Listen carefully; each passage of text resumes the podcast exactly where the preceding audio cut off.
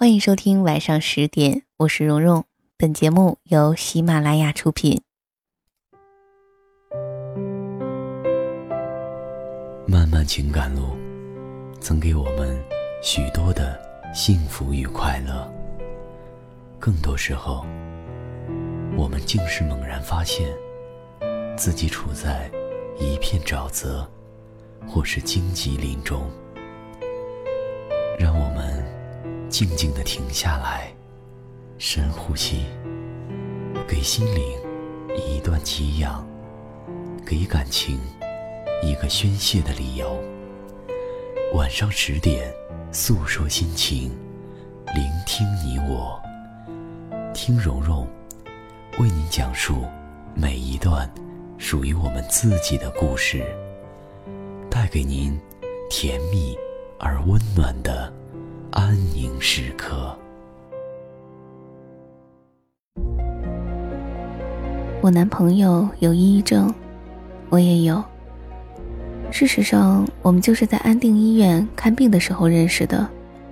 安定医院是国内一家能治疗抑郁症的正规医院，但是那看病的过程，却往往能加深你的抑郁。根据医嘱，我两周要去医院一次。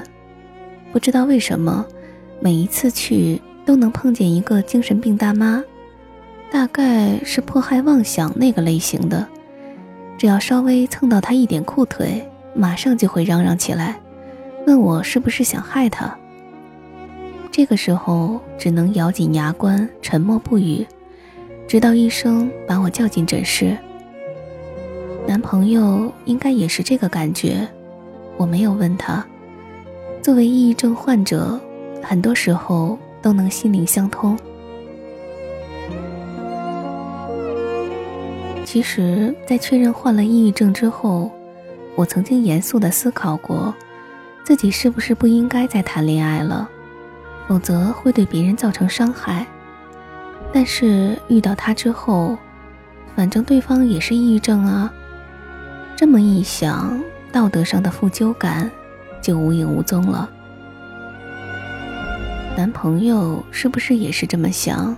我没有去问，因为真实的答案也许是很伤人的。我男朋友长得很帅，如果不帅，我大概也不会跟他谈恋爱。抑郁症究其本质，并不是痛苦，而是对世界上的一切缺乏兴趣。到最后，他让人连起床的动力都失去，只能躺在原地，慢慢的死去。人为什么得上了抑郁症？是否有一个触发的点？很多人都觉得我是因为上一次失恋才抑郁起来的，只有我自己知道，并不是这样。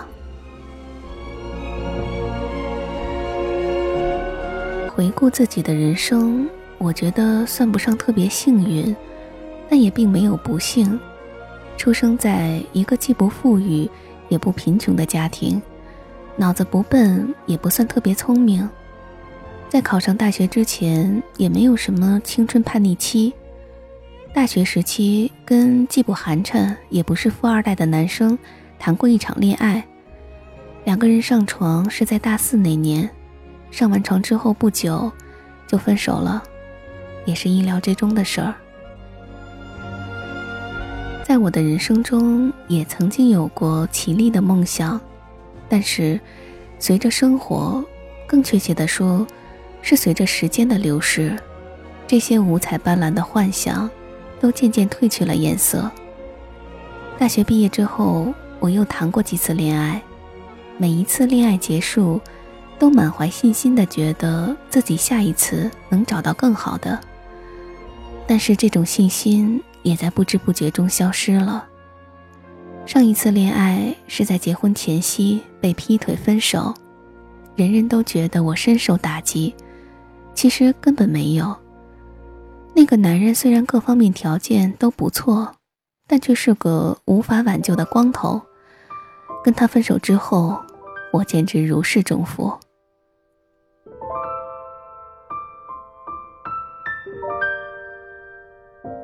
如果抛开抑郁症的因素，现在的男朋友应该是我交过的男朋友里最好的，最最好的。但是他的那一张脸就足以让我心醉神迷，比吴彦祖帅，比金城武帅。啊，那种帅可能难以用语言来形容。谈了恋爱之后，我们有一次窝在家里看片儿，看佐罗，我对着电视喊了出来：“原来你长得像阿兰德龙，是吗？”他缓缓地转过头，好像在对我的无聊表示愤怒。他的病情可能比我严重，我没有去问医生，哼，估计问了也不会告诉我。但是我能感觉得到，我是单向抑郁，而他的症状更像是双向情感障碍，因为他会有一些莫名其妙容光焕发的时刻，那种时刻他就像一个明星般熠熠生辉。我们一起去参加朋友聚会，他会在上面打鼓唱歌，英文说的跟母语一样棒。在那次聚会之后，有好几个女性对我的男朋友产生了爱慕之情，其中还有一个是长得真正漂亮的。但是，当我们沉默地穿过弯曲的胡同，走在回家的路上，我能感觉到他的情绪，哦，不是他整个人。都在微微的发着抖，对我的每一句问话都冷冷的回一句：“随便你。”这个时候我就知道他还是我的男朋友，既不用担心别人爱上他，也不用担心他爱上别人。或许他并不爱我，但这也不是他的错。在去正式就医之前，我自己查过很多关于抑郁症的资料。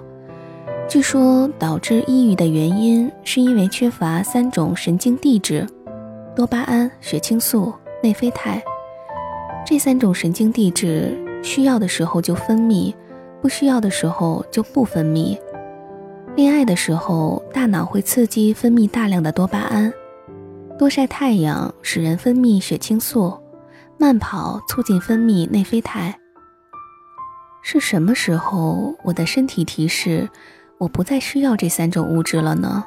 他们是在某一天突然决定默默地从我的血液里消失了吗？我辞掉工作，拉起了窗帘，在房间里躺了有半个月。这半个月里，我唯一的生命活动就是打电话叫外卖，而且连外卖的餐盒都不出去扔。每天早晨起来的时候，我都在想，今天一定要上网挂号了。但是号也挂了两次，都被我白白的错过了。我看手机新闻说，北京市已经推行个人信用体系，预约挂号少约两次就取消全年的预约权。于是我几乎是怀着恶作剧的心理挂了第三次，没想到这次还是成功了。莫非计算机系统出了问题，还是我之前以为自己挂号，但其实只是做梦？第二天天气很差，刮着大风，我用一块很厚的围巾把头层层包住，终于出了门。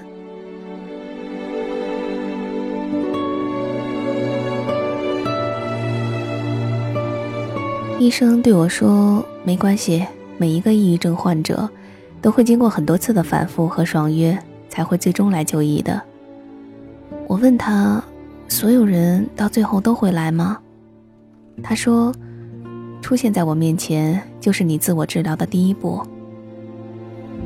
测试的结果，我的抑郁是中到重度。医生说，像我这样受过良好教育的年轻人，只要坚持吃药，坚持复诊。坚持一定量的运动和规律的作息，好转的可能性很大。只能好转，不能痊愈，是吗？我问。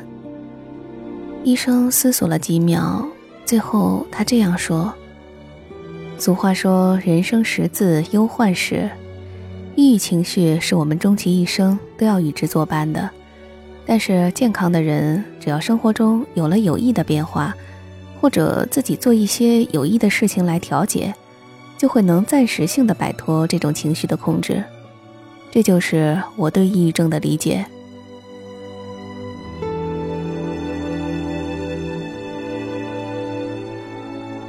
医生给我开了足量的药。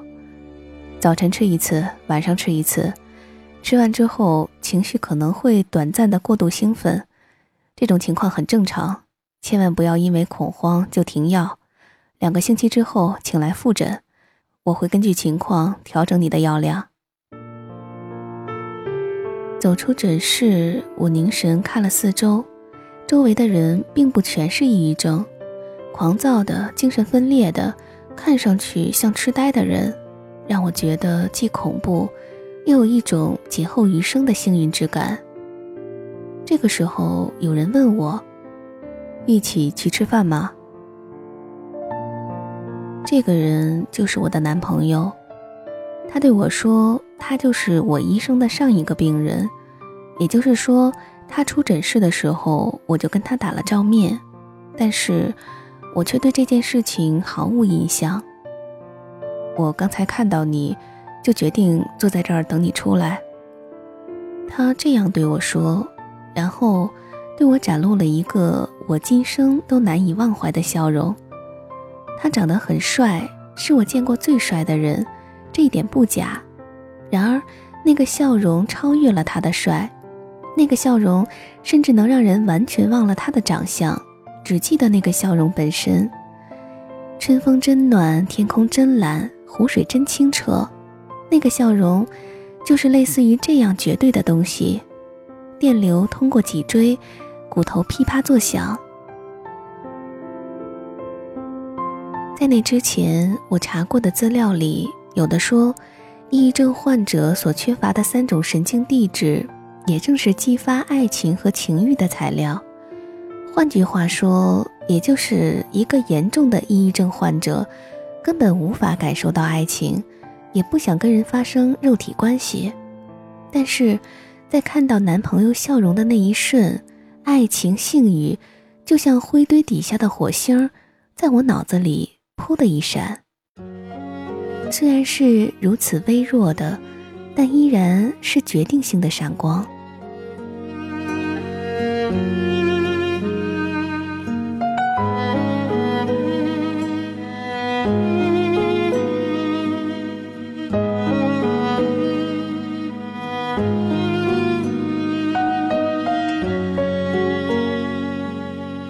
认识的第一天，我们去吃了牛排，夹着血丝的肉一块块从喉咙滑落到胃袋里。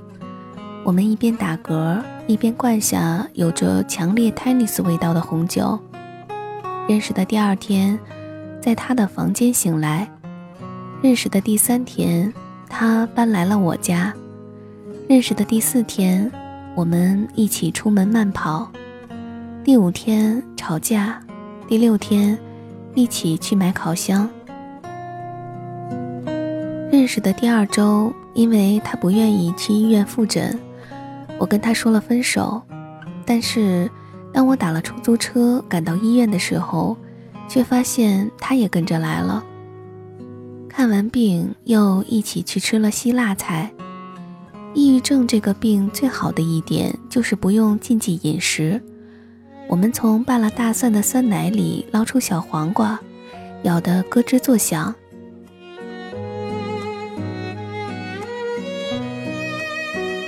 心情高涨的时候也是有的，那个时候我们就在墙上挂满了即时贴，提醒彼此要做的事儿。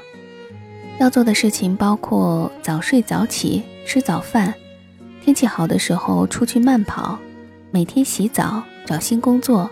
给朋友打电话，按时吃药，开发新菜品，包括甜点，学习一门新的课程，去欢乐谷玩过山车。呃，不能做的事情包括晚睡，即便是没有洗澡，也要按时睡觉，不吃药，连续上网超过两个小时，不吃饭，暴饮暴食，发脾气，躺着不动。认识三个月，要做的事几乎没有一件完成，所有不能做的事都被我们做了一个遍。首当其冲的就是找工作，这倒也罢了，因为复杂的人际关系对抑郁症可能很不利。我原先的工作是一家日报的美编，每天下午两点上班，晚上十点多还不能下班，过着几乎昼夜颠倒的生活。辞职以后，靠着做做设计，收入也还过得去。但是男朋友从来不说他是做什么工作的，他只和我说他也是设计师。他这么说，但是我从来没有信过。我总是疑心他其实以前是个演员，但是不停的刷娱乐版，也看不到他的照片。嗯，吃早饭坚持了一个星期，那个星期我们也会把牛奶倒进麦片里。用微波炉加热，用吐司机加工超市里买的面包片，抹上黄油，把水果切成一块一块放进小碗里。但是，这种努力很快就烟消云散了。这也无可厚非，因为有时候晚上为了赶稿子会熬夜熬到三四点，胃口当然会变得很糟糕。别说早饭，一日三餐都打乱了。不吃药的原因是我们都会对药有着莫名其妙的抵触情绪，总觉得吃这种药会伤害大脑。最大的危机则总是出现在要去复诊之前，两个人之间会爆发惯例性的激烈争吵。虽然第一次嚷嚷着不去看病的是他，但是最后真正不去看的人却是我。不去看病的理由就是赶稿，我答应了出版社下午四点前给封面，而如果我在下午两点去看病，肯定做不到。男朋友说：“你为什么不能跟人家说明情况呀？晚交一会儿会死吗？”可是我不能脱稿。你傻吧？哪有设计师不脱稿的？我不脱。啊，你是故意的，你就是故意的。男朋友恍然大悟。你故意跟人家说今天交稿，其实就是不想去复诊。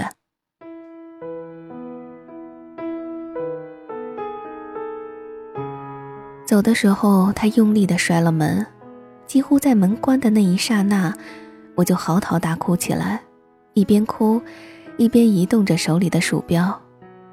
我不能脱稿，我不能脱稿，这一点我心里比谁都清楚。交稿线就好像是一条。连接着我跟外部世界的脆弱的丝线，如果这根线断了，那就砰，一切都完了。但是我还是没有在四点之前做好稿子。出版社的编辑很友善，在那头一直等。他可能还不知道，但是也可能已经知道了我有抑郁症的事儿。最后，他问我：“你是不是太累了？好像没有什么感觉。”我说：“不累，而且我觉得这一版已经非常好了。我不知道你要的感觉是什么。要不你先休息一下，明天我们继续。”我还没来得及反对，他的头像一下就黑掉了。我呆了一秒，开始疯狂地往对话框里敲字。这辈子我可能也没有骂过那么多的粗话，但是当时我觉得骂的这一切还不够。如果骂人的话跟台风一样分级别，那些话绝对超出十四级，已经掀起数十米的海啸，所到之处无人生还。对方毫无反应，我张大嘴看着屏幕，突然一下悲伤透顶，想把那些话收回来。也已经迟了，在对话框里敲下“对不起，刚才我心情不好”，又默默删掉，因为这样看起来会更像一个神经病。我完了，我真的完了。心里的那根线我原本小心守护着的那根线，不是断了，而是消失的无影无踪。哭也哭不出来，我走上了阳台。我们住的是一座很老的居民楼，房东没有封阳台。站在那块小小的突出的空间上，我能闻到一种奇异的气味，好像什么东西烧焦的气味。我把半个身子探出阳台。想要寻找这种气味的来源，这个时候电话响了，是男朋友打来的电话。你看到了吗，晚霞？电话那边他心平气和地说：“是在他说过之后，我才看到晚霞的。虽然我其实早已经站在了晚霞里。”刚才闻到的那种烧焦的气味，就好像被太阳晒过了头的棉布衣服，缓缓地包围着我。这是晚霞的气味，是我一生中从没看到过的最盛大的晚霞，跟之前二十多年那些虚头巴脑的晚霞全然不同。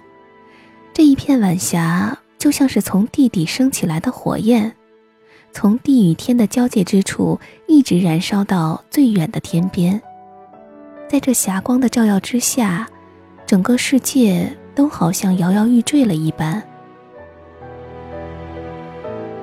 现在我就站在这样的晚霞里，拿着手机，扯着喉咙问男朋友：“你现在在哪儿？”我在回家的路上。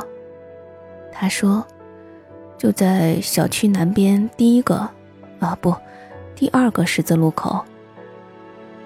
他的声音很平静，好像他从出生就一直待在那里，而且今后也还会一直留在那里一样。请你在那里等着我，请你一定要等着我。我啜泣起来，没有等他回答，我就冲下了楼梯。一路上我跑得非常快，一刻也不敢停。当我找到他的时候，他正悠悠闲闲地站在红绿灯下。你跑这么快干什么？我就在这里等你啊。他对我说，并且微笑了起来。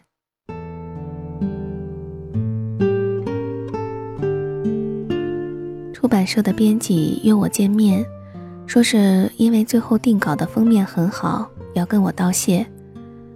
要推脱的话，可以有一千个理由，但是因为之前跟他说了那么过分的话，所以挣扎了很久，还是赴约了。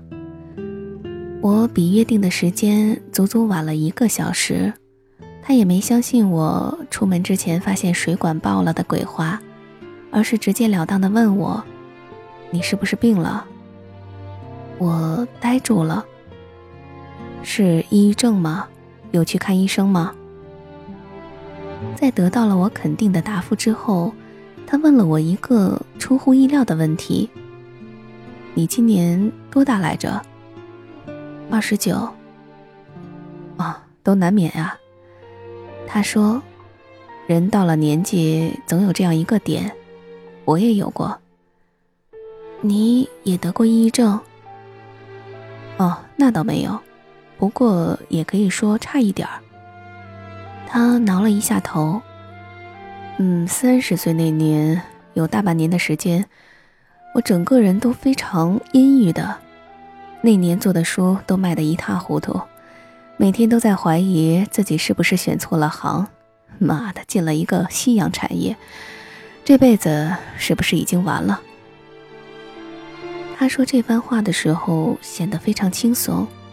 因为众所周知，他已经度过了那段岁月，接连策划了两本销量超过一百万的书，在业界简直红得发紫。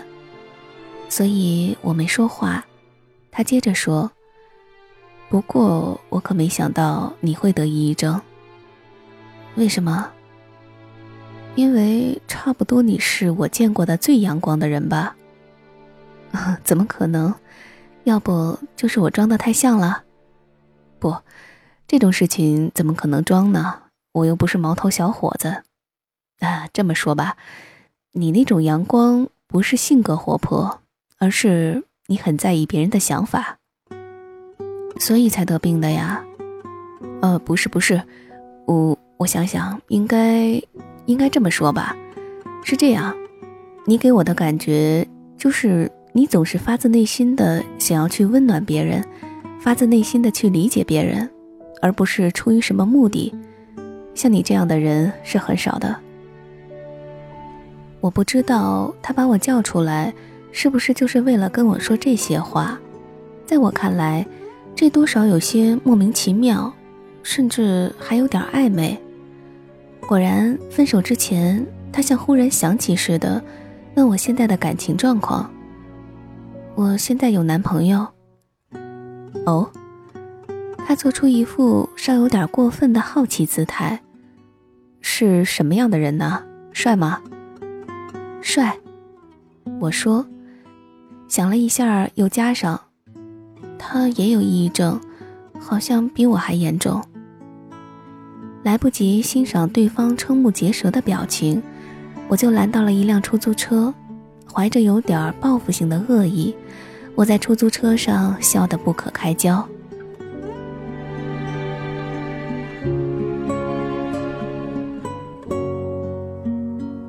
其实我多多少少算撒了谎，因为在看完晚霞的那天，我和男朋友就约好分手了。那天，我们在洒满着晚霞的街道上并肩走了很久，手牵着手一起去了菜市场。傍晚时的菜市场挤满了下班回来的人们，就像童年的清晨一样热闹。菜市场里的东西一点也没减少：红色的西红柿、紫色和白色的茄子、绿色的芥蓝、红色和黄色的辣椒。圆的、扁的南瓜，长的豆角，豆芽水灵灵的堆在筐子里，各种肉，肥厚的排骨，钩子上挂着一条羊腿，鸡蛋在盆里挤得像要涌出来，活鱼有五六种，还有一些我都叫不上名字来的贝壳什么的，路过的时候，居然挤出水柱来喷了我一脸。我们买了很多的菜，两个人齐心合力地做好了。番茄鱼汤里撒上切碎的叠叠香，排骨炸得脆酥酥的，豆腐煎到一面变成金黄色，跟小葱肉末做了拌汤，泡米饭最好吃。鸡蛋炒韭菜有一点点炒过头的时候最棒了。小土豆在烤箱里整个烤熟了，蘸炼乳吃。我们吃到再也吃不动了，就往床上一躺，在微热的晚风中，两个人身上都是汗的气味、食物的气味，抱紧的时候闻到的是活着的气味。啊，活着真好啊！你自杀过吗？他忽然这么问我。没有。我一边回答。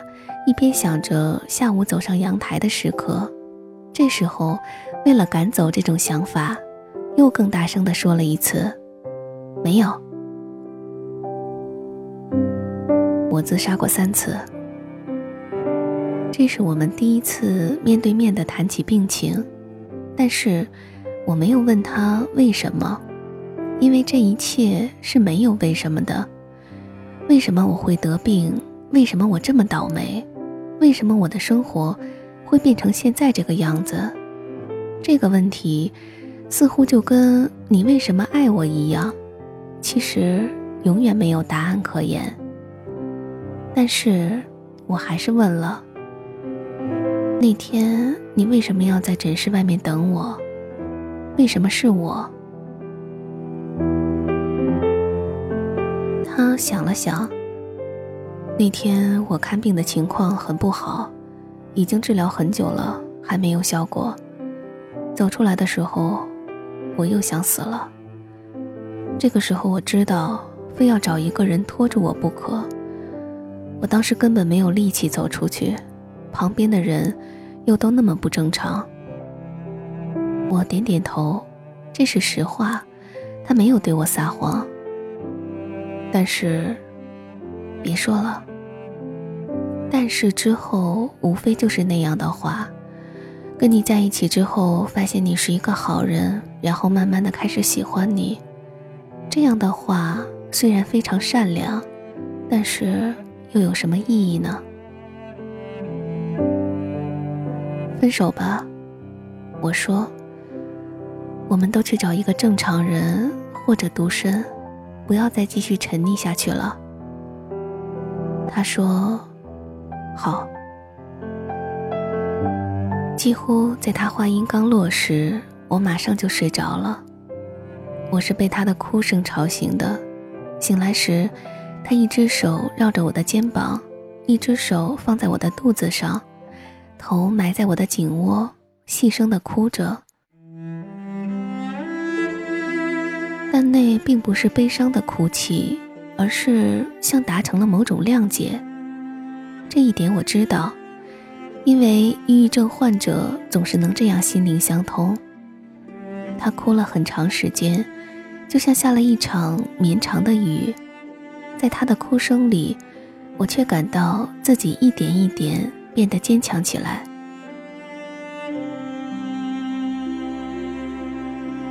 第二天早晨，他走了，发现他消失之时，我几乎从床上一跃而起。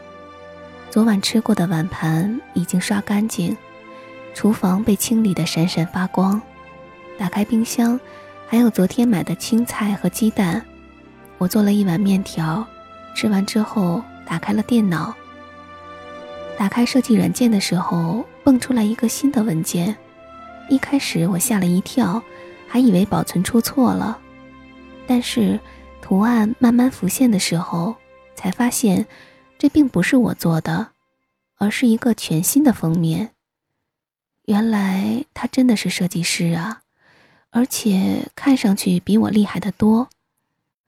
坐在电脑前，我慢慢的、无声的笑了起来。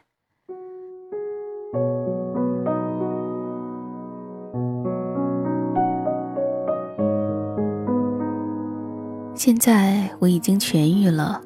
即使理论上不可能痊愈，但是医生告诉我不用去复诊，也不需要再吃药了。医生问我：“你觉得自己有了什么改变吗？”他其实很少跟我说这么不着边际的话，大概是因为我们就要分别了吧。我变得不那么讨厌抑郁症了，这是真心话。如果没有得抑郁症，我可能永远不会认识男朋友。仅仅这一点，就让我满怀感激。现在，如果让我回忆他的样子，首先浮现在眼前的，并不是他的脸，而是那直欲将人燃烧的漫天晚霞。在那片晚霞中，在十字路口，他对我说：“我就在这里等你啊。”然后我们就在那个路口分开道别。如果当时跟他一起走下去，会怎么样呢？也许还会吵架，也许会不欢而散，也许会变成誓死不再往来的冤家。当然，也有可能两个人一起痊愈，但这种可能性微乎其微。所以我很感谢。感谢我们有一次完美的道别，一次将所有的悲伤、欢乐、喜欢、哀愁和希望，都囊括其中的道别。我们没有握着手说要好好的活下去，但心里却已经明白，为了追回那最重要的东西，这一次无论如何都要坚强。生命中最重要的东西是什么呢？是那宝贵的三种神经递质吗？那三种神秘的物质，除了让我们拥有感知世界的能力、欣赏美食的能力、欢笑的能力种种之外，是否在我们的血液里埋下了关于某样东西永恒的憧憬？我已经预备好要向医生告别了。我深呼一口气，要独自奔赴可能艰险莫测的生活。这个时候，我忽然有种强烈的预感，当我拉开门，会有人对我说：“一起去吃饭吗？”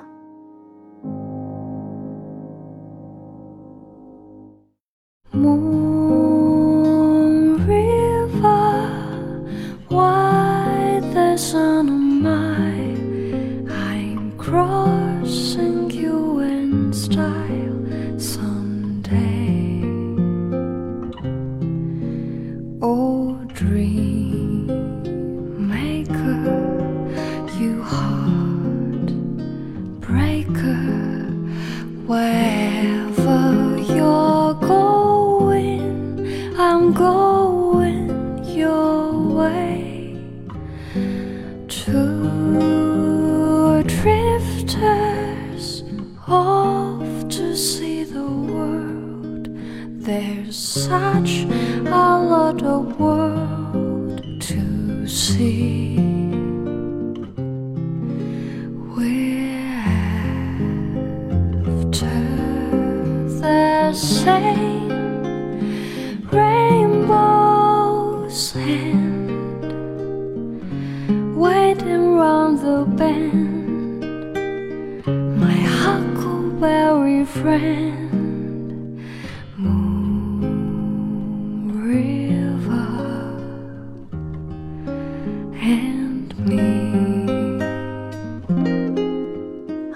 这期晚上十点的故事就先讲到这里了。我是蓉蓉，感谢本文的作者方悄悄。那么，如果你想了解到节目的更多资讯，以及收到我为大家推荐的一些我个人认为比较好的、比较精彩的内容，可以关注一下我的微信公众号和新浪微博“蓉蓉幺六八”，蓉是许荣花的蓉。我们下周一晚上十点再会吧，祝你晚安，有个好梦。